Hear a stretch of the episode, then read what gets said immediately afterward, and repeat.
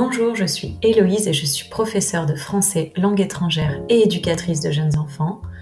J'enseigne le français aux petits et aux grands, toujours dans la douceur et dans la bonne humeur. Bienvenue sur Une pincée de français avec Héloïse, le podcast qui te permet de travailler ta compréhension orale tout en découvrant un point culturel. Ça te tente? Alors on y va.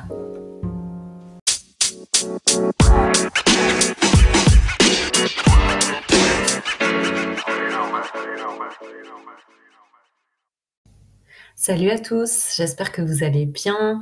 Voilà, aujourd'hui j'ai décidé euh, de vous parler de, de fêtes, parce que j'ai parlé de thèmes assez sérieux ces derniers temps. Je vous ai parlé de un peu de, féminisme, de machisme, d'écologie, euh, de valeurs, euh, de recyclage. On va dire que voilà, j'étais dans des thèmes assez sérieux, donc j'ai décidé aujourd'hui de, de choisir un thème un petit peu plus léger pour ce, pour ce dimanche soir. Pourtant, j'ai passé un week-end tranquille et je n'ai pas fait la fête. C'est peut-être pour ça d'ailleurs, euh, ça, ça, commence à me manquer avec la, la pandémie. Euh, j'ai l'impression que je suis devenue beaucoup plus sage. Euh, J'étais quelqu'un qui sortait beaucoup et finalement, contrainte et forcée, euh, j'ai beaucoup moins fait la fête pendant le, le début de la pandémie et l'année dernière, bah, il y avait plusieurs facteurs, mais c'est vrai que je connaissais pas encore grand monde sur Saragosse. Et puis en plus, euh, bah, il y avait des limitations puisqu'ici on pouvait pas se réunir à plus de à plus de quatre personnes, puis six personnes. Et, en plus, euh, voilà, comme je faisais pas partie des amis intimes, euh, j'ai mis un petit peu de temps avant de avant d'être invitée à des à des soirées. Et puis et puis voilà, quand on a pu sortir, on était euh, à plusieurs mètres les uns des autres et, et limité. Et là encore, jusqu'à la semaine dernière, on ne pouvait pas euh, rentrer. Enfin, il y avait des limitations euh, pour rentrer dans les, dans les bars. Donc, un peu frustrant. Mais là, ça y est, on peut enfin aller danser normalement, puisque depuis ce week-end, il n'y a plus de, de limitations, en tout cas pas beaucoup de limitations apparemment pour rentrer euh, dans les bars. Donc on va pouvoir refaire la fête, on va pouvoir retourner à une vie, euh, je dirais, normale. Et euh, en tout cas en Espagne. En France, je crois que c'est déjà le cas depuis, depuis déjà quelques temps. Et je sais pas comment c'est au Pérou, il faudra que vous me racontiez. Mais voilà, on va dire que on va dire que voilà, je suis quelqu'un qui aime bien faire la fête. Je vais pas, je vais pas mentir. Mais c'est vrai que euh, je sais pas si vous avez euh, vécu le même phénomène, mais avec la pandémie, bah, je me suis habituée à un rythme un petit peu plus tranquille. Et peut-être aussi, euh, on va me dire oui, mais c'est l'âge, Héloïse, tu as passé, tu as passé 35 ans. Peut-être aussi qu'il y a un facteur facteur de l'âge, mais très honnêtement, je pense que c'est plus un facteur psychologique et, d'habitude parce que je me suis habituée à, moins sortir. Donc du coup, bah, moins on sort, moins on a envie de sortir. C'est un peu comme le plus on mange, plus on a envie de manger. Euh, je suis euh, assez tranquille ces derniers temps et puis euh, et puis voilà, tout simplement. Euh, mais euh, comme je vous ai dit dans le deuxième ou troisième épisode, j'adore danser. Donc quand même, ça me manque. Ça me manque de, de passer euh, une soirée où, je peux danser. Et ça, ça fait vraiment très longtemps. Parce que sortir, boire un verre, ça m'est arrivé ces derniers mois. Mais aller danser, non, ça fait, ça fait une éternité. Et j'ai pu danser que quand je suis rentrée, que quand je suis rentrée en France euh, pas cette fois-ci, mais la fois d'avant, c'est-à-dire pendant le premier confinement en mai 2020. Euh, ouais, ça fait bizarre de dire ça. Mais euh, j'avais pu faire des soirées, quelques soirées salsa, kizomba avec des amis. Et, et, on avait pu un petit peu danser à la maison, pas, pas dans un bar. Donc ça fait quand même un petit peu de temps. Voilà, donc euh, pour vous parler de la fête aujourd'hui, j'ai décidé bah, de, comparer un peu bah, les, trois pays euh, où j'ai vécu. Donc on va commencer par le Pérou. Au Pérou, je dirais que faire la fête, c'est très ancré culturellement parlant. Euh, c'est très facile, c'est très commun, c'est très convivial. En général, quand je faire la fête au Pérou, c'était les gens se parlent très facilement, les gens sont très accessibles. Euh, faire la fête au Pérou, c'est c'est beaucoup de beaucoup de convivialité, beaucoup de hum, comment dire, beaucoup de simplicité. Il n'y a pas besoin de grand chose. Il faut juste euh, un peu, un peu d'alcool, euh, pas nécessairement à manger, euh, juste inviter ses amis à passer à la maison ou à se retrouver dans un bar et c'est parti. On refait le monde, on discute, on peut danser, on peut, on peut boire et c'est, très, euh, c'est très, c'est très facile, je dirais. C'est très facile et c'est très chouette parce que les gens sont, ont ça en eux, comment dire. Ils sont ils sont naturellement chaleureux et, et je dirais que, que la fête au Pérou, c'est tout est prétexte pour faire la fête. Et d'ailleurs, euh, chaque fête religieuse est célébrée, chaque, euh, chaque saint euh, est célébré. Et, et voilà, hein, que ça soit dans les picanterias traditionnelles, les, les endroits où on, fait on fabrique de la bière artisanale à base de, à base de maïs, je crois que je vous en avais parlé, euh, ici, on fait la fête, on fait la fête dans le, dans le bar du coin, on fait la fête euh, en centre-ville, on fait la fête euh, en boîte, partout, quoi, partout. Et même si la ville est petite, il y aura quand même, il y aura quand même la fête. Voilà. Donc, pour la, pour le Pérou, je dirais que, je dirais que c'est ça. Et je me rappelle, voilà, comme je vous avais dit que que c'était pas la peine de faire des plats élaborés euh, pour inviter des amis, même si c'est euh, très simple et qu'on a quelques pop-corn et un peu de guacamole, ça va, ça va, ça suffit largement pour, pour inviter des amis.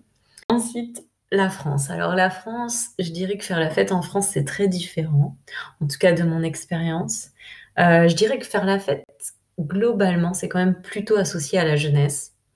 Et passer un certain âge, je dirais que c'est un petit peu mal vu. Enfin, je sais pas si vraiment mal vu, mais en tout cas, euh, c'est considéré quand même comme un truc de jeune, comme on dit euh, dans le langage de tous les jours.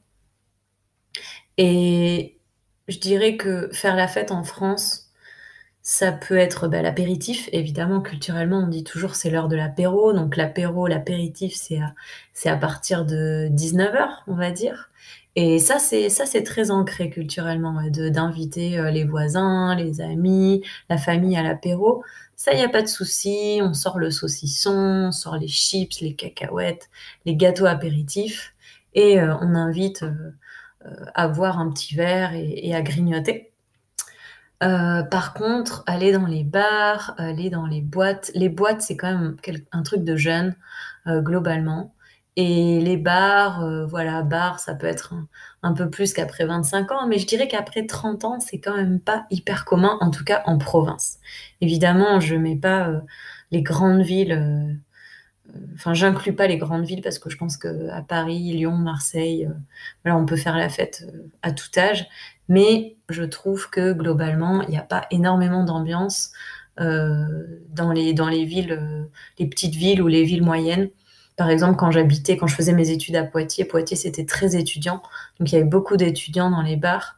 Euh, passer, euh, passer la période étudiante, euh, je pense pas. Après, quand j'étais à La Rochelle, La Rochelle c'était assez dynamique, mais voilà, il y avait quelques endroits pour sortir et il n'y avait pas non plus une possibilité infinie d'endroits pour sortir. Et à Limoges, euh, alors Limoges a une réputation d'être une ville euh, très tranquille. Et, je confirme, même si c'est aussi une ville très agréable à vivre et, j'y ai passé des belles années. Mais c'est vrai que quand on aime, par exemple, danser, euh, pour trouver l'endroit où il y a de l'ambiance, c'était quand même un peu compliqué. Il y avait peut-être deux, trois, quatre endroits pour sortir et c'était un peu limité. Alors que si on compare avec l'Espagne, l'Espagne, je pense que même une ville moyenne, même une petite ville, et j'irais même jusqu'à un village, c'est tellement euh, important et c'est tellement euh, fort culturellement de se retrouver pour faire la fête qu'il y a de l'ambiance tout le temps. tout le temps, tout le temps. Je suis arrivée euh, voilà, en août 2020 en Espagne et c'est sûr que c'était limité, c'est sûr qu'il y avait pas beaucoup de possibilités, mais on sentait quand même que c'était très différent de la France parce que euh, déjà, même sans parler de faire la fête, mais les gens sont tout le temps dehors, je vous en avais parlé. ils boivent le café dehors, ils prennent le petit déjeuner dehors, ils déjeunent dehors. Et du coup, il y a déjà cette culture de, sortir de chez soi. Alors qu'en France, on a plutôt tendance à rester à la maison, à inviter à la maison, inviter à prendre l'apéro, inviter un apéro dînatoire, comme je vous avais expliqué dans l'épisode 2, ou à inviter à dîner. Voilà. Et on fait aussi des soirées chez les uns, chez les autres. Alors qu'en Espagne, c'est pas si commun que ça. Euh, ça fait euh, plus d'un an maintenant que je suis là et j'ai mon amie Carmen que j'avais rencontrée au Pérou. Euh, ça fait plus d'un an que je suis arrivée et elle m'a jamais invitée chez elle. Alors que pour moi, ça serait évident si c'était l'inverse que je l'aurais invitée chez moi. si je voilà, si j'avais mes parents dans la ville, on l'aurait tout de suite invité à manger. C'est beaucoup plus commun en France d'inviter à quelqu'un à manger à la maison en dehors de la famille. C'est très, voilà, c'est très commun en France. Euh, en Espagne, je pense qu'on va beaucoup plus facilement dehors. On va beaucoup plus facilement dans un bar ou, aller manger des tapas, évidemment, que euh, à la maison. Après, euh, je ne sais pas ce que vous en pensez, mais je pense que la, pandémie a malheureusement changé un peu les rapports, les rapports humains, je veux dire. Et, et je pense qu'on est beaucoup plus méfiant pour inviter à la maison maintenant, plus qu'avant. Euh, mais bon, je sais pas, je sais pas, j'ai pas non plus un recul énorme sur euh, l'Espagne, mais je pense que c'est beaucoup plus à l'extérieur qu'en France. Voilà. Et en France aussi, on va, on va vouloir vraiment euh, bien mettre les petits plats dans les grands. Je vous avais expliqué cette expression. On va vouloir que ça soit bon. On va vouloir préparer des, des, des petits fours. On va vouloir préparer des choses maison. on va vouloir faire un bon plat, on va vouloir bien accueillir. Alors que je dirais que au Pérou, on se prend pas du tout la tête. Euh, voilà, un peu d'alcool, euh, quelques, quelques chips et c'est bon. Et en Espagne, je dirais que c'est un peu pareil. Ou sinon, on commande, on commande des choses à, picorer euh, dans les bars et on partage. Et ça, c'est vraiment la différence. c'est qu'on on prend plusieurs plats et on partage tout ensemble. Et ça, c'est vrai que c'est quelque chose qui n'est pas du tout commun en France. Récemment, on a fait un restaurant avec mes colocataires et c'était assez drôle parce que euh, ben, la copine espagnole pensait qu'on allait commander euh, deux, trois, quatre plats et qu'on allait toutes les partager ensemble. Tous, pardon, excusez-moi, qu'on allait partager tous les plats ensemble. Et, en fait, non, parce que hum, les, filles qui étaient françaises euh, pensaient que qu'elles allaient choisir chacune leur plat, parce qu'en France, c'est comme ça. Et, du coup, ça a été très compliqué parce que l'une voulait pas manger de poisson, l'autre voulait pas manger de porc, la troisième voulait pas, euh, euh, n'aimait pas ci ou pas ça. Et donc, du coup, on n'a pas pu partager. Et ça a compliqué, euh, les choses parce que bah, le serveur comprenait pas qu'on ne comprenne pas. Et il y avait comme un, ouais, il y avait comme un, manque de compréhension et c'était vraiment lié, c'était vraiment culturel parce que pour nous, c'est pas commun. De... Chacun choisit son plat et on veut voilà, avoir son plat, son dessert pour soi. Et voilà. Mais on aime, on aime voilà, être rassasié, avoir notre viande, notre poisson avec l'accompagnement. Alors qu'en Espagne, je dirais que c'est pas du tout comme ça, quoi. C'est vraiment, on va piquer par-ci quelques pommes de terre, on va, on va grignoter par-là euh, quelques calamars frits, et puis, euh, et puis peut-être des, tomates, etc. Jusqu'à ce qu'on ait plus faim. Et quand on a plus faim, si on a encore faim, on recommande. Si on n'a plus faim, on s'arrête là. Alors qu'en France, c'est, pas du tout comme ça. C'est, très différent, en fait. Et bon, bref, pour revenir sur la fête, euh, pas besoin de, faire quelque chose de compliqué, que ce soit en Amérique latine ou en Espagne. Euh, on peut vraiment, euh, je pense, être très simple pour, euh, pour faire la fête, alors qu'en France, on va un petit peu plus être dans une exigence. Ouais, voilà, on va être plus exigeant pour, pour accueillir, pour inviter quelqu'un à la maison. Et voilà, qu'est-ce que je voulais vous dire d'autre? Euh, sur euh, l'Espagne, voilà, j'ai l'impression aussi qu'il n'y a pas, il n'y a pas vraiment d'âge, que qu'on peut sortir à tout âge. Il y a des endroits pour les les 25, euh, les 18-25, et puis il y a aussi des endroits pour les 30-45, et encore d'autres d'autres bars ambiance pour les 50 et plus. Donc ça, c'est c'est pas un souci. Voilà pour ce qui est de faire la fête au Pérou, en France et en Espagne. Et vous alors, en ce moment, vous êtes plutôt soirée Netflix et pyjama ou tenue de soirée et dance floor? Vous me raconterez. À bientôt